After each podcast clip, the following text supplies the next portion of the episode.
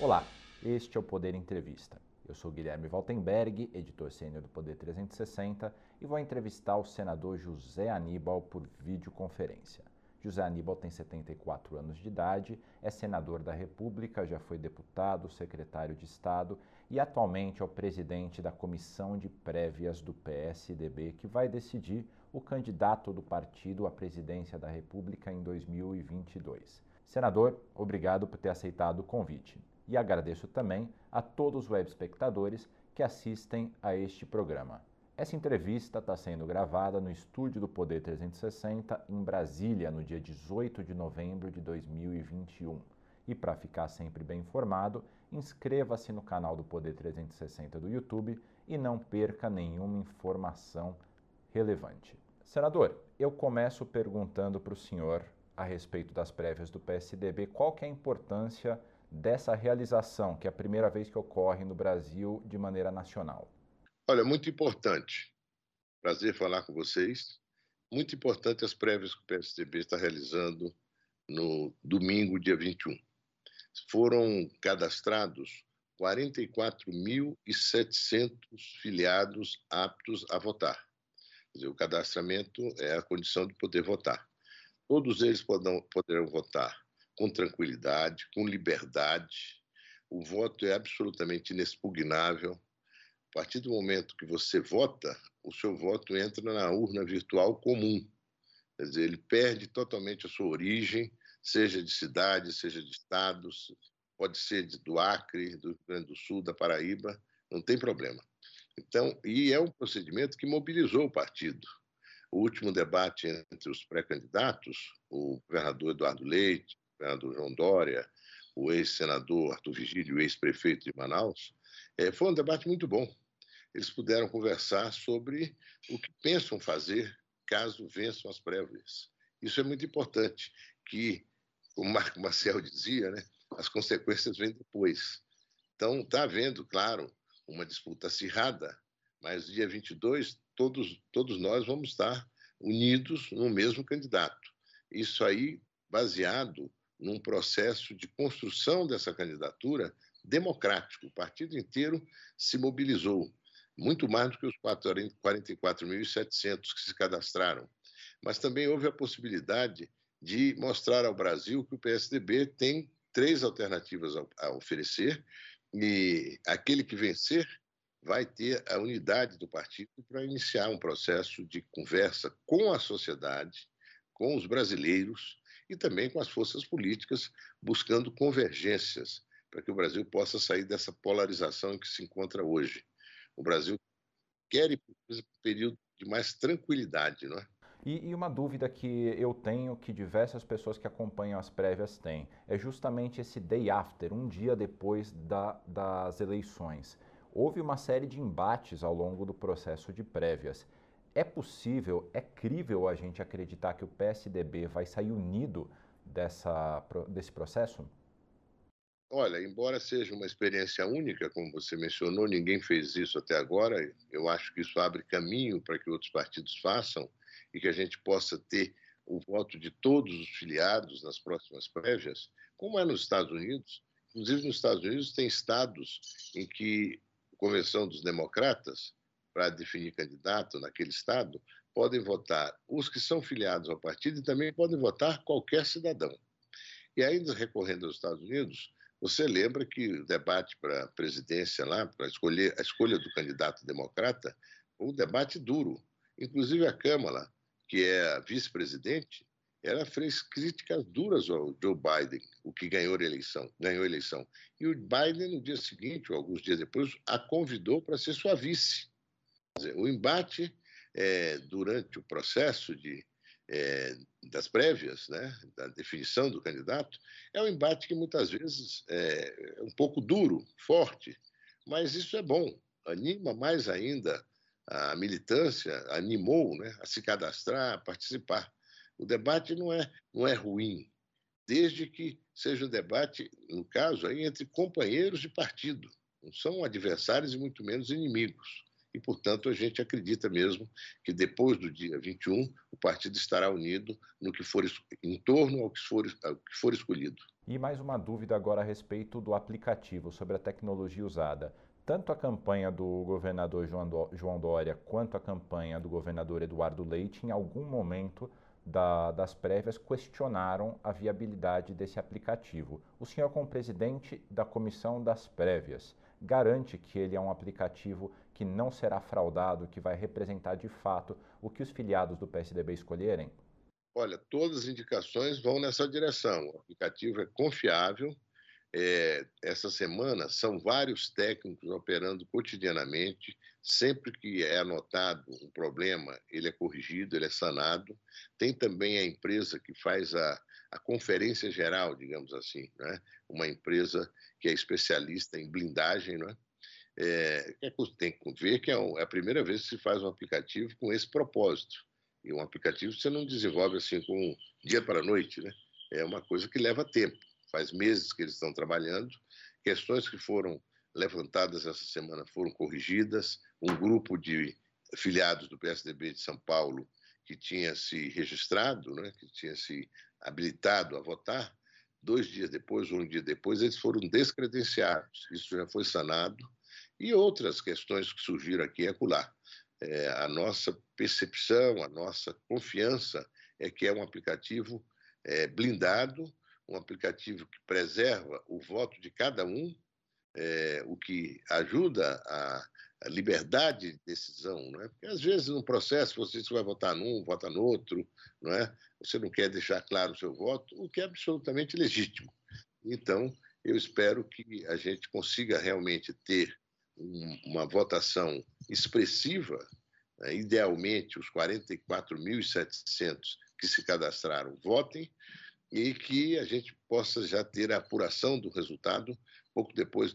A, a, a eleição vai é, ser de 8 às 15 horas. Está é, tá havendo uma conversa, eventualmente, em prorrogar até às 17 horas, dado o número expressivo de eleitores. Não é? é porque a pessoa, para votar, ela tem que colocar o seu título eleitoral, tirar uma foto, ela recebe um SMS, ela tem que reproduzir os números né, na própria tela, tá os números, ela reproduz e vota e depois ela recebe um outro SMS confirmando o seu voto e pedindo para você reproduzir o, esse, o, esse o novo SMS que é mandado para você. Quer dizer, é um processo de checagem forte e, portanto, eu acho que o aplicativo vai funcionar e bem. E, senador, o senhor foi escolhido presidente das prévias é, entre abril e maio. O presidente do partido, Bruno Araújo, disse que foi em abril que ele tomou a decisão. Queria que o senhor contasse um pouco dos bastidores, de como é que foi organizada a comissão de prévias que o senhor preside. Olha, a comissão de prévias foi indicada pelo presidente do partido, que me indicou também coordenador dessa comissão. Foram sete membros, né? fizemos o nosso trabalho, entregamos na data combinado, que foi 31 de maio, e estabelecemos esse critério de votação que procura refletir a opinião de todo o partido. Tem espaço específico para os filiados e tem espaço para todos os mandatários, né? deputados estaduais, vereadores, prefeitos e vice, deputados federais, senadores, é, ex-presidentes do partido e governadores. Então, está bem ponderado, de tal modo que o resultado seja realmente expressivo da opinião do partido e da opinião majoritária em torno a um dos que estão colocados, um dos três candidatos, o Eduardo Leite, o Dória e o é, Arthur Vigílio. Então, o presidente ele foi muito sensato nesse processo inteiro, muito capaz de acolher as observações que foram sendo feitas ao longo do processo. Nós tivemos um caso de 92 prefeitos e vices de São Paulo que supostamente teriam se filiados antes de 31 de maio, mas só apresentaram a filiação ao tribunal depois do dia 31 de maio, que era a data limite para habilitar é, filiados do partido. Né? A partir de 31 de maio não, não seria possível mais, mas isso foi resolvido e a gente é, decidiu, a comissão de prévios decidiu tirar fora do processo eleitoral esses 92 prefeitos vices, porque não conseguiram comprovar que de fato fizeram a, a sua filiação antes do 31 de maio. Então, foram feitas várias correções, a comissão de prévias atuou de forma muito equânime, é? procurando fazer o melhor para que o resultado seja um resultado animador, um resultado fruto de um bom debate, de uma boa mobilização e de uma escolha certeira, para que a gente possa apresentar um projeto para o Brasil. O Brasil, agora mesmo nós estamos discutindo no Senado, é, tem desafios enormes pela frente, mas tem um que é o mais crucial: a fome dos brasileiros. Eu tenho dito que a nova pandemia é a fome, a miséria, a falta de renda. E por isso mesmo eu participei da apresentação de uma nova proposta, diferente da que veio da Câmara, para que a gente tenha mais recursos ainda para atender não só 17 milhões de famílias, mas atender mais de 20 milhões de famílias com esse auxílio de 400 reais mensais a serem pagos a partir de dezembro. E a nossa proposta, ela não abre espaço mais para aquela história de orçamento secreto, é? de emendas que não se conhece é, para onde elas vão, o que vai ser feito exatamente. Não tem publicidade disso aí. Isso aí não pode ser tolerado numa sociedade democrática. Né? Todo gasto público tem que ser público. Não pode ser um gasto que não se pode conhecer, saber exatamente sua origem e o seu destino. E voltando um pouco para as prévias, qual foi o momento de maior dificuldade? Foi ligado à tecnologia ou de origem política? A dificuldade, isso não é uma prática entre os partidos brasileiros, de fazer o contato com os nossos filiados. Segundo a última lista do Tribunal Superior Eleitoral, o PSDB tem 600 mil filiados. Mas a gente sabia já de antemão que boa parte desses filiados você não tinha como contatá-los, não tinha mais um telefone, um e-mail. E então foi feito um trabalho grande nessa área de buscar os filiados do PSDB, através dos vereadores, dos prefeitos, dos vices, dos deputados. Todo mundo se mobilizou e conseguimos obter esse resultado de 44.700 eleitores. Não é fácil. É, nós não fomos, nós não admitimos como é, eleitores esses 600 mil filiados, porque a gente nem sabe exatamente qual é a situação. Isso está permitindo para o partido agora ter uma ideia melhor de quem são os seus filiados ativos. Não quer dizer que os outros tenham deixado de ser filiados ou não se sintam mais identificados com o PSDB mas esses 44.700 estão ativos, frequentam reuniões de diretórios ou se manifestam através das redes do partido, e muitos outros que nós fomos atrás fazendo um trabalho grande de identificação desses filiados e de é, registro deles para habilitá-los a prévias, às prévias. Uma das críticas que surgiu, não uma das críticas, uma das análises que surgiu é, depois de que o número foi divulgado dos 44.700 filiados é, inscritos e aptos a votarem no aplicativo do PSDB, é que esse número é bastante discrepante quando você pega o número total de filiados de 1,3 milhão, agora o senhor falou é, no número de 600 mil, que devem ser os que estão ativos. Como é que o senhor interpreta essa diferença? É muito pouca a parcela do partido que está disposta a participar da vida orgânica do PSDB? Olha, eu me surpreendi positivamente é? Imagina 44.700 ativistas de um partido político, ainda que o país seja enorme, é uma força política expressiva. É, acho que poucos partidos no Brasil têm a condição de identificar esses 44.700 filiados e habilitá-los a votar no processo de prévia. Quem sabe agora, com toda a experiência que tivemos, a gente pode colaborar com quem queira fazer prévias, né? os partidos queiram fazer prévias e eles possam, inclusive, encontrar aí um caminho de se reconectar melhor e mais com os seus filiados. Você imagina que agora esses 44.700 filiados poderão receber mensagens do partido, né? mensagens, é, e mais do que isso, frequentar salas de debate, de reunião ou de conferências, enfim, ativar essa militância toda para o embate eleitoral do ano que vem. Eu acho que o PSB tem esse, esse resultado, digamos assim, paralelo ao das prévias, essa nova conexão com uma maioria, com um número expressivo de filiados e que certamente vai crescer após as prévias. E como é que vai ser o futuro do PSDB em termos de prévias depois das eleições de 2022? Existe algum debate para que elas se tornem obrigatórias, por exemplo, para escolher os próximos candidatos a presidente? Olha, certamente nós vamos ter muito mais disposição, ânimo para trabalhar a nossa candidatura dentro do partido. O fundamental é que essa candidatura seja a candidatura de unidade do partido, para que ela possa ter as condições não é, de poder dialogar e conversar com as outras forças políticas, sociais, e para falar aos brasileiros e escutá-los sobre quais são os desafios que importam, é? quais são as questões mais relevantes que o Brasil tem que encarar. A pandemia mostrou que o Brasil ainda é um país muito pobre. O Brasil tem muitos desempregados. As previsões não são boas para o ano que vem.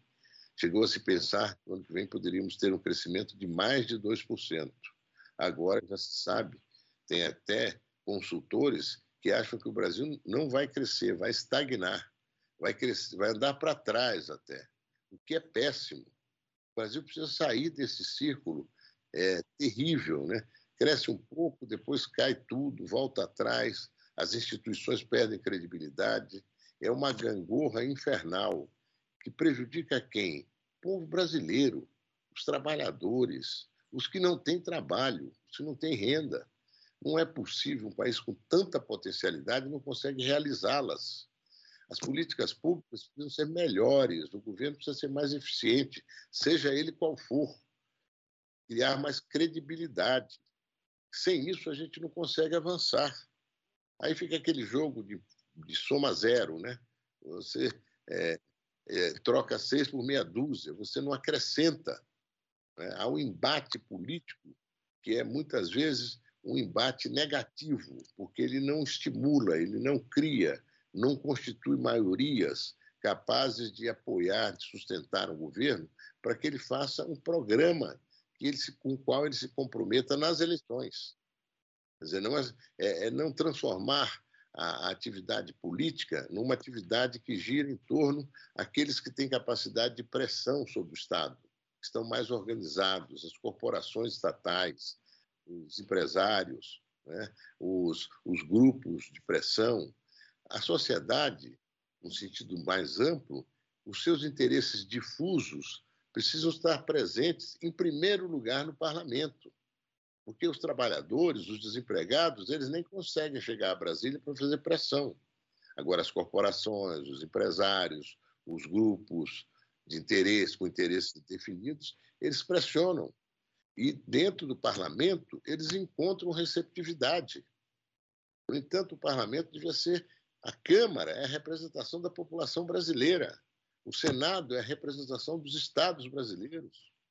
Se isso for levado ao pé da letra, não se votaria nada, não só que não seja de interesse da população, como que não, como nada que não fosse do interesse da população, daquilo que ela almeja. A população quer ter esperança, o jovem quer ter qualificação profissional nesse mundo da inteligência artificial.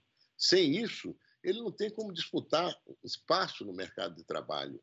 A questão da educação do Brasil precisa deixar de ser verbo para ser prática. Todo mundo fala educação é fundamental, é crucial, mas as coisas precisam avançar de vez.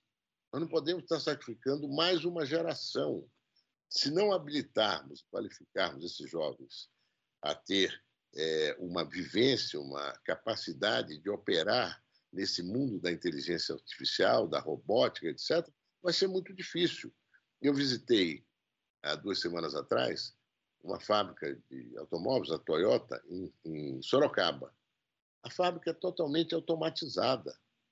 Os trabalhadores operam computadores, máquinas, não é? E isso aí precisa de qualificação. Essa fábrica, por sinal, estava já me, me, anunciaram lá os dirigentes da empresa que na semana seguinte eles já entrariam no terceiro turno por uma razão. Eles estão uh, fabricando os carros elétricos e movidos a álcool. Quer dizer, híbridos podem ser é, é uma eletricidade gerada pelo próprio carro, pela freagem, e também o combustível álcool que é um combustível muito menos poluente que gasolina, óleo diesel, etc. Quer dizer, esse é o mundo para o qual nós estamos caminhando. Mas quem somos nós? Não são todos os brasileiros. A grande maioria está tá privada, de um modo ou de outro, de viver nesse novo mundo e nessa nova economia. É preciso resolver isso quanto antes, porque o Brasil oferece oportunidades enormes para os investimentos em rodovia, ferrovias, portos, hospitais, saneamento. Tem que vir esses investimentos e tem que encontrar um recurso humano qualificado. A nossa entrevista está acabando, mas dá tempo de uma última pergunta. Por que até hoje só o estado de São Paulo e agora o PSDB em plano nacional fizeram prévias? Por que os outros estados, até o momento, ainda não realizaram prévias para escolher os, os candidatos ao governador, por exemplo?